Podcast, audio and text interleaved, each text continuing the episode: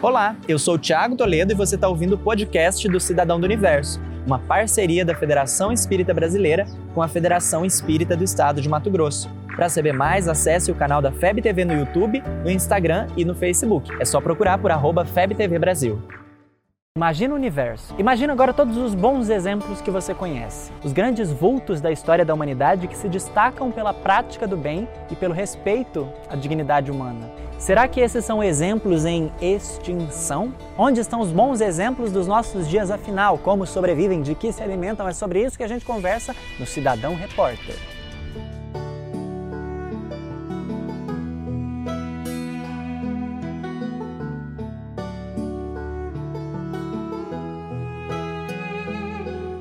Estamos à procura de bons exemplos. Eles nunca estiveram tão escassos e você certamente já percebeu isso. Que falta faz um Francisco de Assis, um Mandela, um Gandhi, uma Madre Teresa, uma Irmã Dulce ou mais Malalas, não é mesmo? Gente que sai do meio da gente e de repente mostra todo o nosso potencial de humanidade. Essa falta de bons exemplos, no entanto, parece não condizer com a realidade. Será que não está havendo alguma distorção por aí? Eu digo isso porque inúmeros benfeitores indicam que a partir da segunda metade do século passado, passariam a reencarnar muitas almas nobres, sensíveis, inspiradas. Isso para injetar ânimo na evolução das massas e acelerar o processo de transição planetária que nós estamos vivendo. Inclusive, a gente já fez um vídeo sobre isso aqui no canal, dá uma pesquisada. E a pergunta que fica é: mas cadê essa galera então? Se eu ligo a TV, por exemplo, eu vejo personagens que parecem assim ter saído de um filme de terror. Pois bem, há um fenômeno característico desses nossos dias de sociedade sociedade da informação, a necessidade de atrair as audiências e gerar engajamento.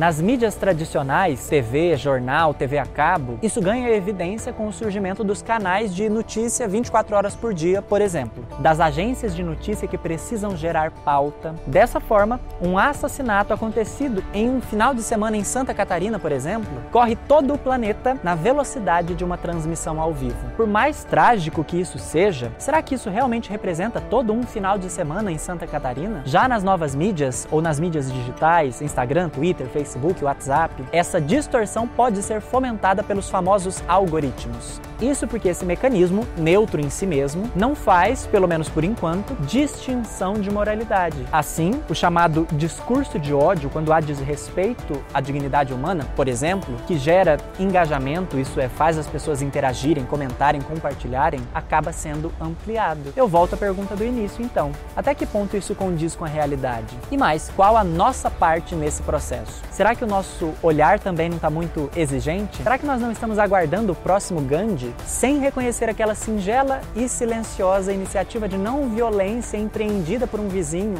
um colega de trabalho? Será que a gente não está esperando o próximo Mandela, sem reconhecer aquele colega ao nosso lado que usa as suas redes virtuais ou não para fomentar as reflexões sobre a fraternidade? São mais perguntas do que respostas, você pode perceber. Eu também sinto falta desses grandes vultos que iluminam a trajetória da humanidade, semelhante àquilo que fez Jesus, mas talvez seja o momento de nós mesmos assumirmos esse lugar de exemplos uns dos outros, não pelo reconhecimento em si, mas pelo esforço de doação a uma causa maior do que nós, onde quer que Jesus tenha nos semeado. Ser um cidadão do universo é fazer brilhar o Cristo que há em mim e identificando o Cristo que há em você. Vamos junto? Conhece algum bom exemplo por aí para indicar?